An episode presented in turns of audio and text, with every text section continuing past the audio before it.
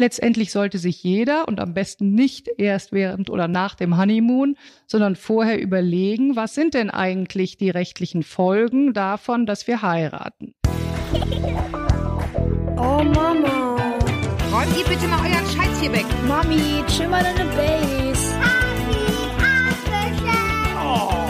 Herzlich willkommen und schön, dass ihr wieder dabei seid bei einer neuen Folge von Elterngespräch, dem Podcast-Talk von Eltern für Eltern. Ich bin Julia Schmidt-Jorzig, habe selbst drei Kinder und jeden Tag neue Fragen rund ums Familienleben. Heute an Marie von Meidel. Sie ist verheiratet, Mutter dreier Kinder und Fachanwältin für Familienrecht in Bonn, kann also dreifach mitreden beim Thema Ehevertrag. Herzlich willkommen, Marie von Meidel. Vielen Dank. Die wenigsten denken ja dran, so direkt nach dem Honeymoon einen Ehevertrag zu schließen. Klingt irgendwie auch wahnsinnig unromantisch. Wir wollen heute darüber sprechen, warum das sehr wohl sinnvoll sein kann. Wir sprechen darüber, was ist eigentlich die gesetzliche Regelung, wenn ein Paar sich trennt und worauf soll man achten, wenn man darüber hinaus noch einen Ehevertrag machen will. Fühlen Sie sich gewappnet? Absolut. Sie haben ja jeden Tag Fälle auf dem Tisch, wo versäumt wurde, einen Ehevertrag zu machen. Was ist denn so das klassische Problem, das dann auftritt? Die Schwerpunktlagerung ist bei jedem Fall anders. Die einen streiten sich lange über Unterhalt, über die Fragen des Unterhaltes. Unterhalt für die Frau dann. Unterhalt für die Frau, genau. Gerne ähm, über Betreuungsunterhalt. Das ist der Unterhalt, den man bekommt, weil ein Elternteil nicht erwerbstätig sein kann wegen der Betreuung der gemeinsamen Kinder. Das ist das eine. Das andere ist natürlich über das Vermögen, über Zugewinnausgleichsfragen und oftmals auch über Kinder. Das möchte ich aber ehrlich gesagt gleich ausschließen. Man kann natürlich im Ehevertrag auch Regelungen bezüglich des Umgangsrechts und des Sorgerechtes treffen. Die können aber immer abgeändert werden, weil sie immer am Wohl des Kindes orientiert sein müssen, so dass letztendlich die beiden großen Punkte, über die lange gestritten werden kann, die Fragen sind Unterhalt, Ehegattenunterhalt mehr als Kindesunterhalt und bezüglich des Güterrechtes, Vermögensauseinandersetzung und Zugewinnausgleich. Ja, ist es denn so, ich meine, das Wort Unterhalt klingt immer so ein bisschen sperrig und so, als würde es einen irgendwie nicht betreffen. Das heißt ja de facto, wenn ich ihn nicht kriege, kann ich eigentlich nicht hinkommen mit dem Geld, wenn ich noch für Kinder sorgen muss, die zu Hause zu betreuen sind. Das heißt, es ist ja wirklich ein absolut entscheidender Punkt. Bekomme ich den oder bekomme ich den nicht? Und wie ist die Regelung da? Wir haben uns ja vor längerer Zeit kennengelernt und da sagten sie mir auf alle Fälle, machen, machen, machen, muss man machen. Sie hätten bei sich viel Frauen sitzen, die dann auf einmal total einfach ins finanzielle Desaster abrutschen, weil sie dann halt das nicht vorher geklärt haben, den Unterhalt dann nicht bekommen und dann hocken sie da und ja, das Geld reicht vorne und hinten nicht. Wie ist denn die gesetzliche Regelung? Also wenn man jetzt sozusagen sagt, wir sind verheiratet, wir haben zwei Kinder zum Beispiel und die Frau arbeitet Teilzeit, ist ja so ein bisschen der Klassiker. Und jetzt äh, passiert irgendwas und man trennt sich. Was tut dann der Gesetzgeber für mich, ohne dass ich irgendwas dafür tun müsste? Also die gesetzliche Regelung sieht vor, dass grundsätzlich zu unterscheiden ist zwischen Unterhalt für einen Ehepartner und Unterhalt für gemeinsame Kinder. Unterhalt für Kinder hat immer derjenige zu zahlen, der seine Unterhaltsverpflichtung nicht durch die Betreuung erfüllt. Problem, ein neues Problem und immer aktuelleres Problem ist Unterhalt bei Wechselmodell, wenn also die Kinder mhm. von beiden Elternteilen gleichzeitig Machen betreut wir später, werden. ja, ist nämlich nochmal extra kompliziert. Mhm. Unterhalt für Kinder ist da in der Regel nicht das Problem. Also dass grundsätzlich Unterhalt geschuldet wird. Von dem nicht betreuenden Elternteil ist klar, da kann man sich allenfalls noch etwas über die Höhe streiten. Beim Ehegattenunterhalt ist es anders. Da müssen wir unterscheiden zwischen Trennungsunterhalt. Das ist der Unterhalt, der zwischen Trennung und bis zur Rechtskraft der Scheidung gezahlt wird und Nachscheidungsunterhalt. Also so eine Art Übergangsgeld sozusagen, ne? Dass man überhaupt irgendwie ja. einkaufen gehen kann, oder? Ja, nee, nee, der Trennung, also schon mehr als das. Also der Trennungsunterhalt, der richtet sich nach den ehelichen Lebensverhältnissen. Ich meine, damit ist sozusagen die Absicherung, dass man nicht auf einmal, wenn der Mann jetzt ausgezogen ist, aber gar nichts mehr kaufen kann, ja, sondern dass überhaupt ne, äh, irgendeine Übergangsregelung da ist, mit der man lebensfähig ist. Das ist richtig, aber sagen wir mal so, wenn, wenn der Mann, meistens sind es ja immer noch die Männer, das nicht zahlt, muss man trotzdem äh, natürlich erstmal das im Rahmen eines Eilverfahrens bei Gericht geltend machen. Ja. Und das kann man natürlich schon nennen, eine Übergangszahlung. Ähm, das kann aber ein sehr langer Zeitraum sein, weil das geht bis zur Rechtskraft der Scheidung. Und okay, kommen wir ja. gleich vielleicht noch dazu, die Scheidung kann überhaupt erst eingereicht werden nach einem Jahr. Oh Gott, ja. Da sind sie schon aus der Wohnung raus. Ja. Wird erst rechtskräftig, wenn alles andere geklärt ist. Okay. So. Und was ich sagen wollte, ist der Trennungsunterhalt. Also, das ist wirklich, wird so genannt und geht manchmal über Jahre hinweg bis zur Rechtskraft der Scheidung der ist letztendlich nicht disponibel. Man kann darüber keinen Ehevertrag schließen. Also man kann natürlich einen Ehevertrag schließen, aber eine Regelung, die den begrenzt oder ausschließt, ist tatsächlich unwirksam. Das heißt, der Trennungsunterhalt ist relativ sicher. Man kann sich über die Höhe streiten, also das ist natürlich eine andere Frage, aber grundsätzlich gibt es ihn und der richtet sich grundsätzlich nach demjenigen, was während der Ehe den Eheleuten ähm, an finanziellen Mitteln zur Verfügung stand. Okay, okay. So, da muss man sehen, nach Ablauf des ersten Trennungsjahres äh, ist grundsätzlich der betreuende Elternteil oder derjenige, der vielleicht während der Ehe aus anderen Gründen nicht erwerbstätig war, dazu verpflichtet, wieder erwerbstätig zu sein, auch noch in der Trennungszeit und so seinen eigenen Lebensunterhalt sicherzustellen, soweit er das kann. Wenn das aber nicht ausreicht, um seinen Lebensstandard nach den ehelichen Lebensverhältnissen zu decken, dann hat er zusätzlich noch einen Unterhaltsanspruch. Und das andere ist der Unterhalt nach Rechtskraft der Ehescheidung. Und da ist tatsächlich zu unterscheiden oder zu schauen, welcher Unterhaltstatbestand ist denn erfüllt. Da gibt's verschiedene. Man kriegt Unterhalt, weil man zum Beispiel nicht voll erwerbstätig sein kann wegen der Betreuung gemeinsamer Kinder. Das war Ihre Frage gerade, da komme ich mhm. gleich noch dazu. Mhm. Und dann gibt es aber noch andere Unterhaltstatbestände. Also wenn man zum Beispiel keine Arbeit finden kann, nachweisbar keine Arbeit finden kann, wenn man krank ist, wenn man zu alt ist zum Arbeiten. Das sind alles weitere Unterhaltstatbestände. So, Tatbestand heißt Bedingungen, wo, wo ich dann sozusagen kriege. Ja, also Voraussetzungen, unter denen es überhaupt noch Unterhalt gibt. Genau. Überhaupt noch. Das Wort, da muss man hinhören. Genau. Überhaupt noch ist nämlich die Zeitbombe. Genau. Und wir hatten uns damals unterhalten, das war kurz nach der Unterhaltsreform 2008. Da war es tatsächlich so, dass anders als davor Unterhalt überhaupt der Höhe nach und zeitlich, der Höhe nach begrenzt und zeitlich befristet werden konnte. Mhm. Und da war es so, dass dann tatsächlich in bestehende Ehen hinein dieses neue Unterhaltsrecht eingeführt wurde und gerade der Betreuungsunterhalt wirklich abgeändert wurde zu dem, was vorher geregelt war. Seit 2008 ist es nämlich so, dass Unterhalt grundsätzlich wegen Betreuung eines gemeinsamen Kindes nur noch gezahlt wird bis zur Vollendung des dritten Lebensjahres des jüngsten Kindes. Ja. Und darüber hinaus nur dann, wenn der Unterhaltsberechtigte, also der betreuende Elternteil, darlegt, dass er nicht Vollzeit tätig sein kann neben der Betreuung der Kinder. Ja, also ich brech's mal runter jetzt mal ganz platt auf unseren Fall. Wir haben 2004 geheiratet, beide in der Annahme, wenn wir uns scheiden lassen, kriege ich Unterhalt bis zum Lebensende nach dem Motto einmal einmal Arztgattin, immer Arztgattin, dann kann ich mhm. meinen Lebensstandard halten.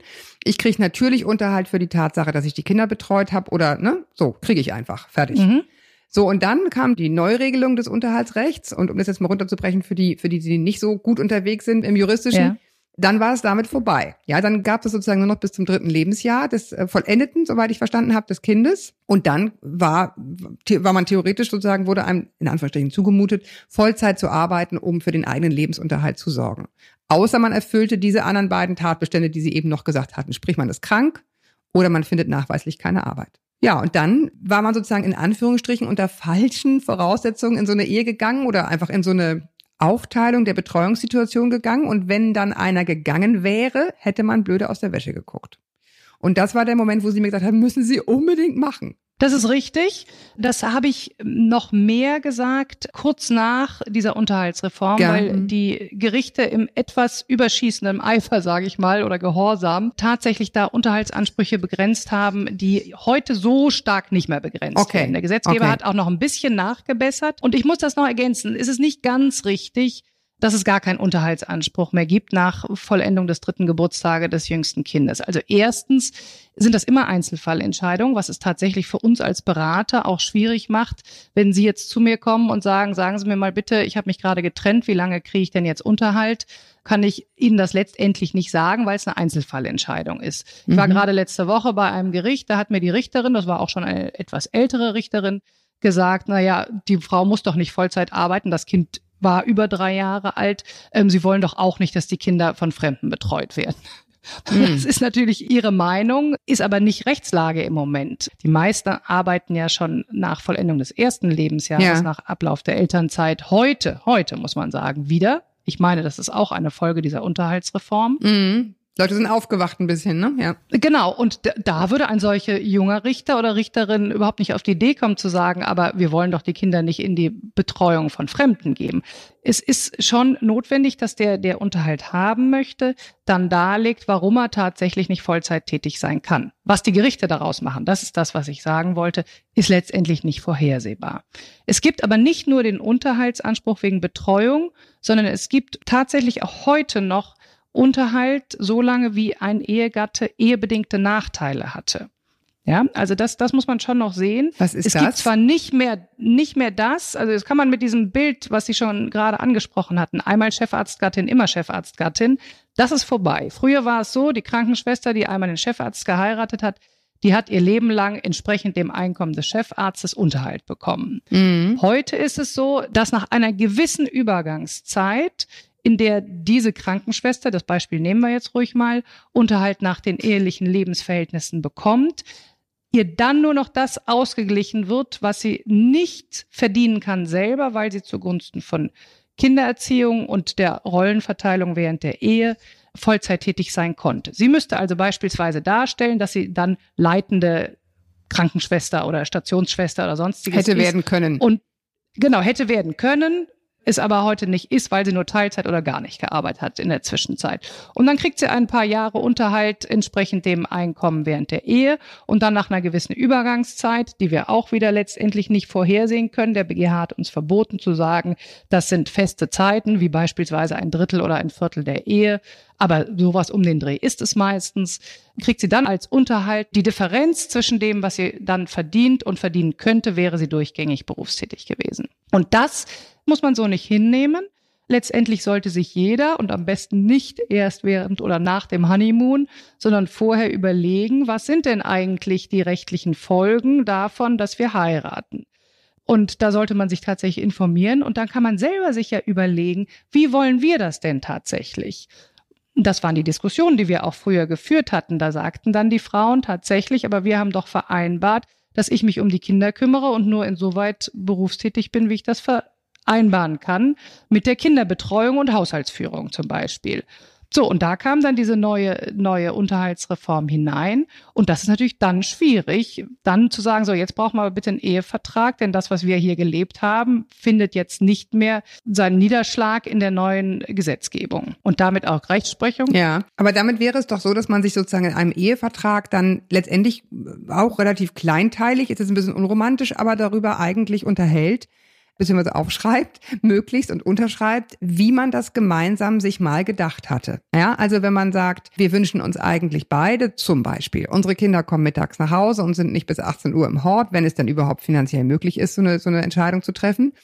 Und wir wünschen uns, dass diese Regelung möglichst auch aufrechterhalten bleibt, bis die Kinder, weiß ich nicht, das jüngste 15 ist oder irgendwie so.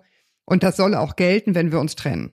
Genau, genau sowas sollten tatsächlich Ehepartner sich überlegen, letztendlich nicht nur Ehepartner, sondern alle, die jetzt gemeinsam Kinder kriegen, wenn wir das wirklich beide wollen, dann meine ich, sollten sich darüber A Gedanken machen und B das auch niederschreiben, tatsächlich in einem Ehevertrag. Denn das ist genau das, wo wir nachher das Problem haben, dass dieses neue Unterhaltsrecht, das stärkt die Eigenverantwortung eines jeden Elternteils oder Ehepartners, schützt aber meiner Meinung nach nicht genügend das Vertrauen, was die Eheleute hatten, auf ihre internen Absprachen. Und deswegen sollten tatsächlich, ich sage das meinen Mandanten immer, überlegen Sie sich doch bitte, was genau Sie wollen. Ich schicke Sie tatsächlich auch wieder nach Hause und sage, ich sage Ihnen nicht, bis wann jemand seine Kinder selbst betreuen muss, denn Sie wollen nicht, dass Ihnen das ein Richter oder die Rechtsprechung vorschreibt, sondern überlegen Sie sich das doch selber. Und ob das nun ist, bis die Kinder 18 sind oder aus dem Haus sind oder in die weiterführende Schule kommen oder sonstiges. Wenn man das festlegt, hat man zumindest nachher nicht mehr den Streit für den Fall, dass sie sich eben diese Eheleute dann doch trennen sollten, darüber, ob der betreuende Elternteil seiner Erwerbsverpflichtung genügt. Denn das ist da immer dann das, was kommt, dass man sagt, okay, das Kind ist jetzt in drei Jahre alt, kann theoretisch Vollzeit im Kindergarten betreut werden. Das ist natürlich Voraussetzung. Und dann könntest du ja, sagt dann der, der Unterhaltsverpflichtete zu dem anderen, Vollzeit tätig sein. Außer man hat es eben aufgeschrieben, dass man das beides nicht richtig findet. Gut, okay, genau. das ist jetzt Und das ja kann alles, man eben ausschließen. Ja, das ist jetzt ja dennoch alles auf eine gewisse Weise Theorie. In der Praxis zahlt jeder zweite Vater keinen Unterhalt, also traurige Bilanz. Das hat ganz unterschiedliche Gründe. Das sind ja nicht alles böse Buben, sondern ne, gibt es von bis. Aber de facto ist es so, dass auch der Kindesunterhalt ja keineswegs locker durchläuft, sondern er kommt ganz häufig gar nicht an. Und ich erinnere mich, als ich mit meinem Mann da saß, um diesen Ehevertrag zu machen, sagte der irgendwann völlig zu Recht, naja, wir können uns jetzt hier alles mögliche Schöne ausdenken, ne, wie viel ich dir zahlen würde, wenn und wenn, dass wir beide finden bis zum jüngsten Kind und so weiter, wollen wir so und so haben, nur man muss es sich auch leisten können. Absolut. Ja, und zwar, das ist ja häufig das Problem, wenn man sozusagen sich scheiden lässt, dass es auch ein, finanzielles Desaster für beide Parteien ist.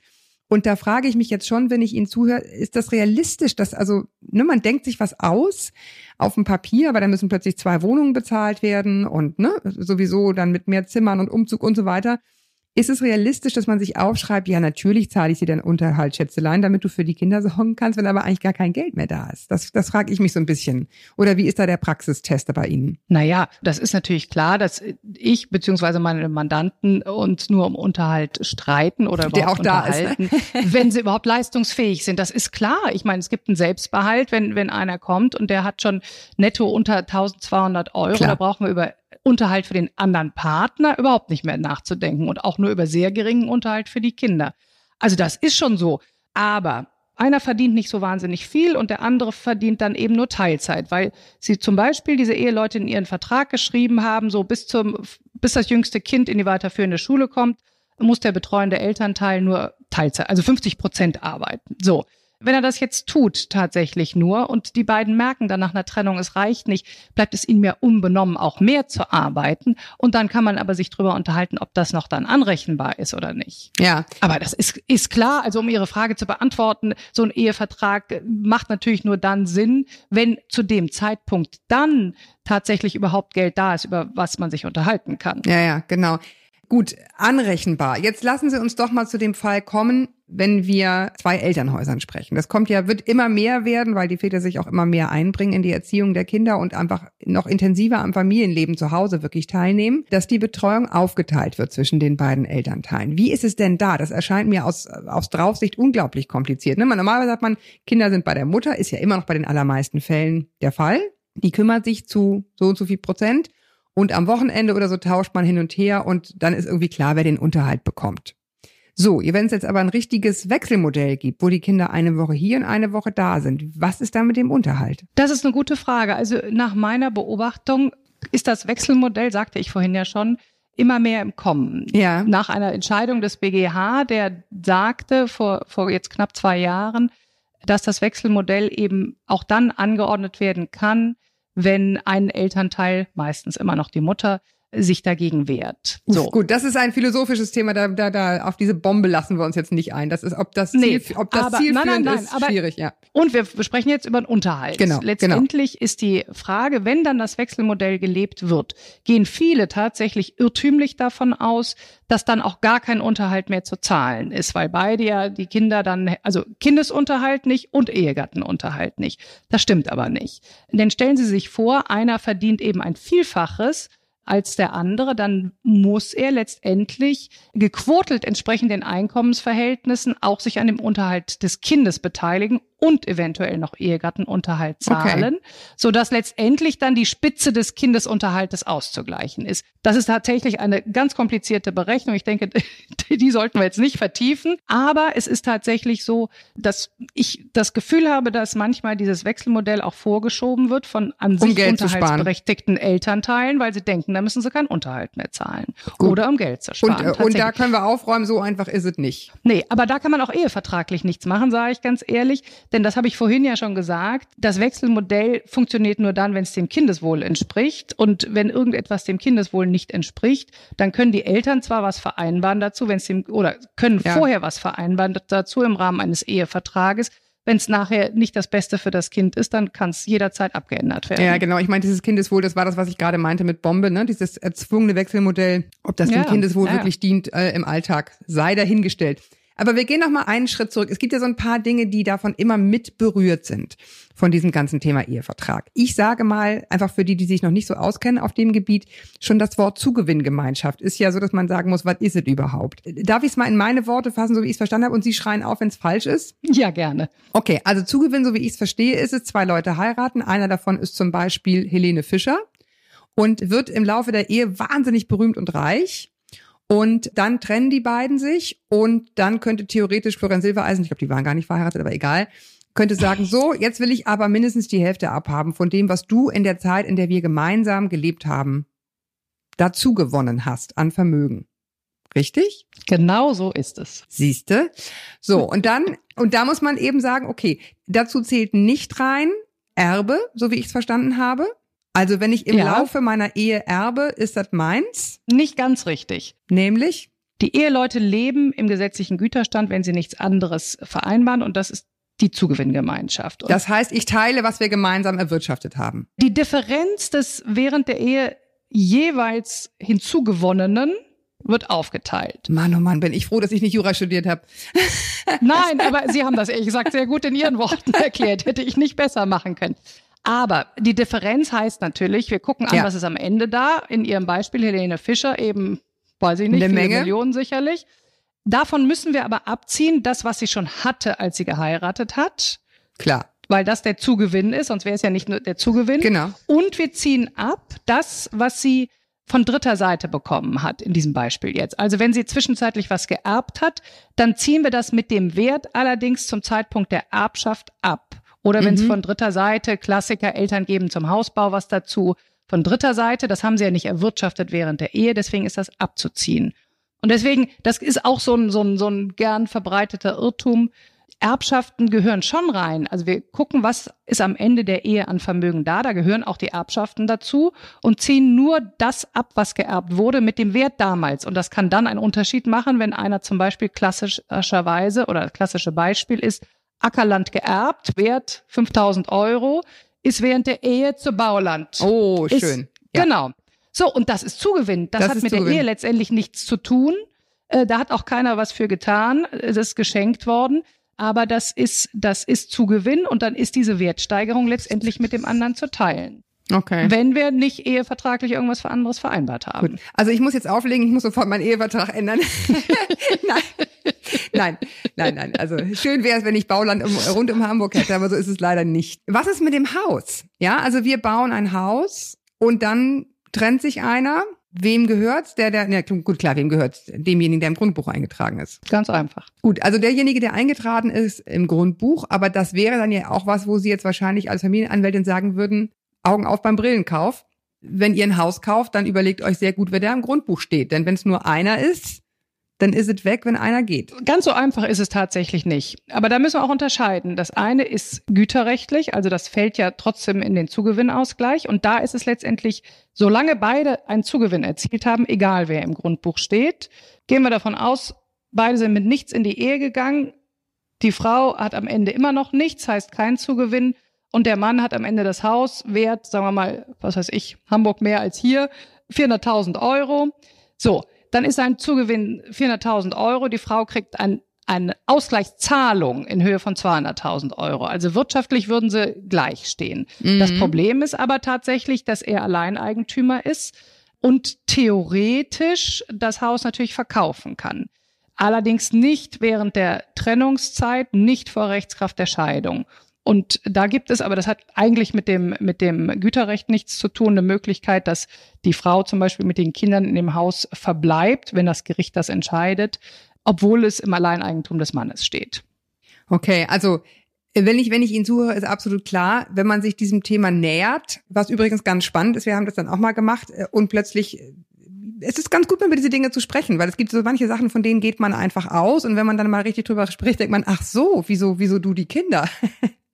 ähm, das ist ganz interessant, das mal zu besprechen, auch in einer, Ja, ja, oder klar. am besten in einer guten Phase, wo man Ja. dann so schön drüber lachen kann, wie wir beide jetzt, wenn es nachher angespannt wird, dann macht das alles keinen Spaß mehr. Ich würde gerne noch ein letztes Thema ansprechen und das ist die, sind die Rentenansprüche. Es ist ja ne, für alle so ein bisschen, ja gut, wenn wir dann irgendwann 60 sind, ist auch egal, noch Ewigkeiten hin.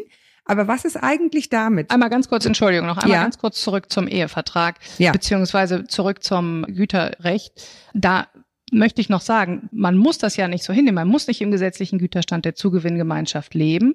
Man kann ja auch sagen, gut, wir vereinbaren entweder Gütertrennung, was aber heute eigentlich nicht mehr so gebräuchlich ist, sondern man kann auch den Güterstand modifizieren. Man kann also beispielsweise sagen, um zu vermeiden, dass zum Beispiel eine Erbschaft oder eine Wertsteigerung der Erbschaft mit dem anderen zu teilen ist. Wir klammern einfach einzelne Vermögensgegenstände aus dieser Berechnung aus. Ja, ich meine, das ist ja das, wovon wir hier sprechen. Wir sprechen davon, So. was will ich anders, als das Gesetz es regelt. Und wenn ich es anders will, wenn ich zum Beispiel Helene Fischer bin und mein Geld behalten will, dann sollte ich das tunlichst vorher in einem Ehevertrag aufgeschrieben haben. Genau, und da gibt's aber sehr viele verschiedene Möglichkeiten. Da muss man nur nicht sagen, alles will ich alleine behalten. Bei Helene Fischer weiß ich nicht, ob sie wusste am Anfang, dass sie so viel verdienen würde.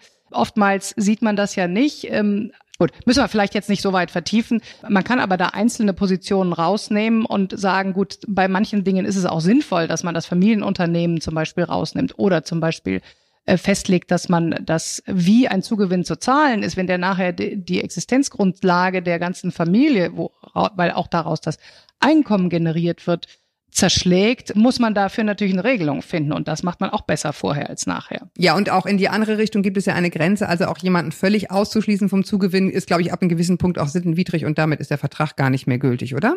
Also wenn ich jetzt Absolut, sage, ne, ich, ich halte dich ja praktisch wie eine Sklavin und wenn du gehst, hast du Pech. Das geht natürlich auch nicht. Dafür reicht nicht, dass der Zugewinn ausgeschlossen ist, denn man kann ja Gütertrennung vereinbaren. Das ist einer Ja. der gesetzlichen Güterstände.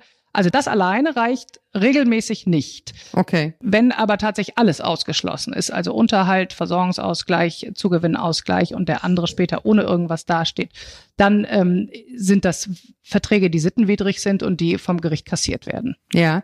Jetzt will ich aber zu den Rentenansprüchen, ob sie wollen oder nicht. Ja, gerne. Wie ist es, wenn ich keinen Ehevertrag schließe? Also ich sage jetzt mal klassischer Fall, ich Teilzeit, er Vollzeit. Sie sehen, ich bin betroffen. Und ähm, natürlich sind die Rentenansprüche dementsprechend, sag ich mal, gelinde ungleich verteilt. Was passiert, wenn wir uns trennen? Also oder wenn man sich trennt? Ich will das jetzt um Gottes Willen nicht auf meinen Fall, bitte nicht. Toi toi toi. Nein, machen wir es ganz abstrakt und neutral. Grundsätzlich ist es so, wenn nichts geregelt ist, wird im Rahmen eines Scheidungsverfahrens, also nicht bei der Trennung, sondern erst wenn, wenn ein Scheidungsverfahren anhängig ist, Ja. von Amts wegen. Das heißt, das Gericht muss den Versorgungsausgleich durchführen. Das heißt, dass alle Renten beziehungsweise alle Versorgungsanwartschaften, die während der Ehe erzielt wurden, zwischen den Eheleuten aufzuteilen sind. Dazu gehört Rente, dazu gehört, was weiß ich, beamtenrechtliche Versorgungen, auch private Altersvorsorge, betriebliche Altersvorsorge, all das wird von Amts wegen aufgeteilt. Das Gericht schreibt dann die ganzen Rent Versorgungsträger an, bittet um Auskunft darüber, wie viel während der Ehezeit, sprich von Eheschließung bis Beginn des Scheidungsverfahrens, da an Anwartschaften erworben wurden und die werden ausgeglichen. Und dadurch wird das, was Sie gerade ansprachen, wenn nämlich einer weniger oder gar keine Versorgungsanwartschaften erworben hat, ausgeglichen. Jetzt machen wir es mal andersrum. Mir wird gerade ein anderer Fall klar. Angenommen, wir haben jetzt Helene Fischer wieder und die hat gar keine Anwartschaft, die hat einfach nur wahnsinnig viel Geld. Und ihr Mann ist Pfleger, ne? Und äh, hat zwar nicht viel Geld, aber hat eine Rentenanwartschaft. Muss der dann ihr Versorgungsausgleich zahlen bei der Rente? Also grundsätzlich ist das so. Solche Fälle haben wir ja Krass. häufig, dass einer eben selbstständig ist, Unternehmer beispielsweise, und die Eben. Frau vielleicht noch nicht mal Pflegerin war, sondern nur Kindererziehungszeiten hat. Man kriegt ja auch Rentenanwartschaften für Kindererziehungszeiten. Grundsätzlich ist das so, dass dann diese auszugleichen wären. Da gibt es aber natürlich, muss sich Gericht dann den Einzelfall anschauen, Okay. da gibt es tatsächlich dann Denn Ausnahmeregelungen. das ist ja absurd, ne? Also, wenn das wirklich jetzt der Unternehmer ist oder Helene Fischer mit den vielen Millionen und der andere wirklich aus Erwerbstätigkeit nur ganz kleine Anwartschaften hat, dann wird sowas ausgeschlossen. Okay, also da sozusagen. äh, so, es gibt verschiedene Fallgruppen mit solchen Extremfällen oder eine sehr phasenversetzte Ehe oder der eine hat dem anderen das Studium finanziert. Auch so ein Beispielsfall Ja. wieder gerne mit Krankenschwester. Sie war schon als Krankenschwester immer tätig, hat dann natürlich in die Rentenversicherung eingezahlt. Er hat die ganze Zeit studiert, war dann aber kurz nach Ende der, der, äh, der Ehe fertiger Arzt und war völlig klar, er kann sein Leben lang noch äh, in die Ärzteversorgung einzahlen und wird eine viel bessere Altersvorsorge haben als sie später. Das sind Fälle, wo das Gericht dann Okay. äh, das eben nicht durchführt, den Versorgungsausgleich. Ja, Super. Genau. Letzter Fall, dann entlasse ich Sie. Ähm, Finde ich aber wichtig, ist nämlich ganz häufig der Fall, gerade wenn es eng ist. Ich sag mal, mittelständisches Unternehmen oder kleiner Familienbetrieb, Ehefrau arbeitet im Familienbetrieb mit. Und natürlich immer, damit es schön günstig ist, möglichst nur als Aushilfe. Also Auf Anwartschaften. 450. Genau, 450 Euro, damit es die Firma nicht so viel kostet, weil beide haben ja ein Interesse dran auf den ersten Blick, dass es die Firma nicht viel kostet. Also wird es irgendwie klein gehalten auf dem Papier.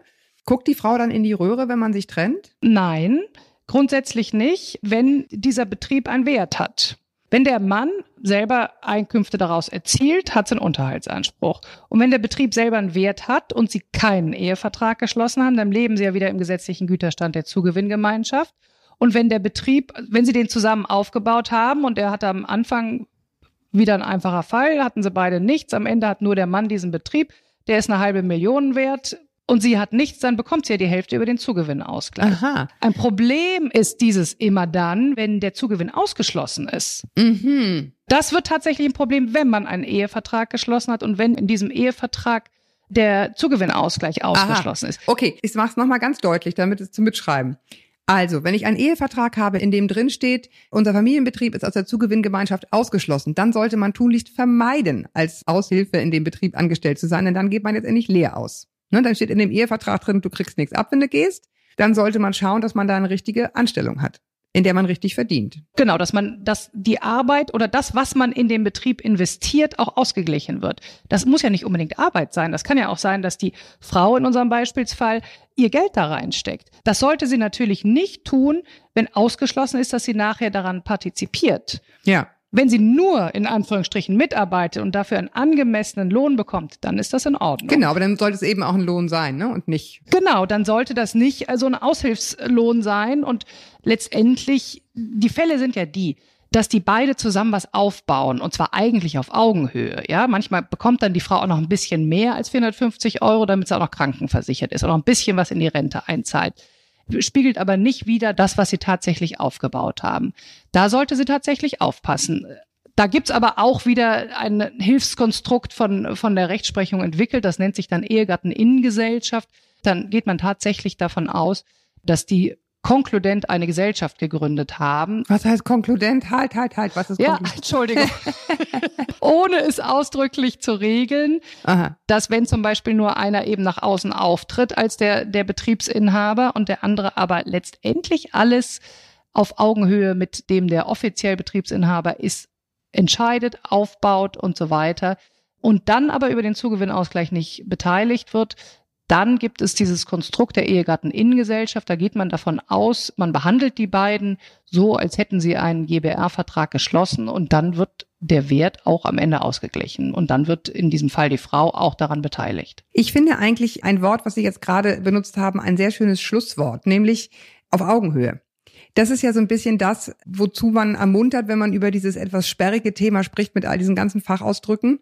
Es ist einfach ganz gut, sich als Paar mal über diese Dinge Gedanken zu machen, wie wollen wir das eigentlich und das auf Augenhöhe und in guten Zeiten zu besprechen, um sich eben auch in der Partnerschaft, finde ich, ganz anders zu begegnen. Ne? Wenn es einmal einfach klar besprochen ist, was man eigentlich möchte vom Leben. Man kann das ja auch modifizieren im Übrigen. Ne? Man kann ja auch sagen, so, das fanden wir am Anfang und jetzt sehen wir es anders. Kostet zwar ehrlich gesagt nochmal Geld, glaube ich, dann bei Ihnen. Aber es ist ja nicht in Stein gemeißelt. Nicht bei mir, aber das, vor allem müssen sie zum Notar nochmal gehen. Aber das ist richtig. Man, ich meine, dass tatsächlich Eheleute, aber auch, sagte ich vorhin schon, Partner, die A, Kinder kriegen, zusammen ohne Ehevertrag. Die haben ja noch Umso nicht mal mehr. die gesetzliche Genau. Regelung. Also die haben auch einen Unterhaltsanspruch, die aber zum Beispiel ein Haus zusammen kaufen, ohne verheiratet zu sein und dann investieren vielleicht nicht zu gleichen Teilen. Die haben wir immer mehr, diese Fälle auch. Also die alle, die sich dauerhaft zusammentun. Die Eheleute haben dann wenigstens noch das Glück, die gesetzliche Regelung zu haben. Andere Partner nicht.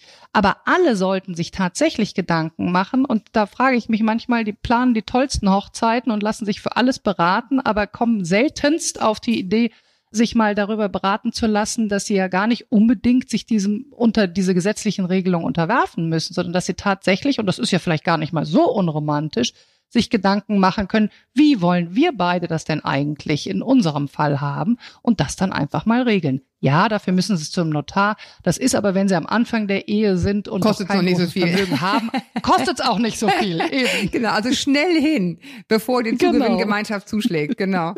Ja, super. Also ich danke Ihnen sehr für die Zeit, die Sie investiert haben. Mein Kopf raucht. Ich hoffe, Ihre auch ein bisschen, sonst glaube ich nicht mehr an mich.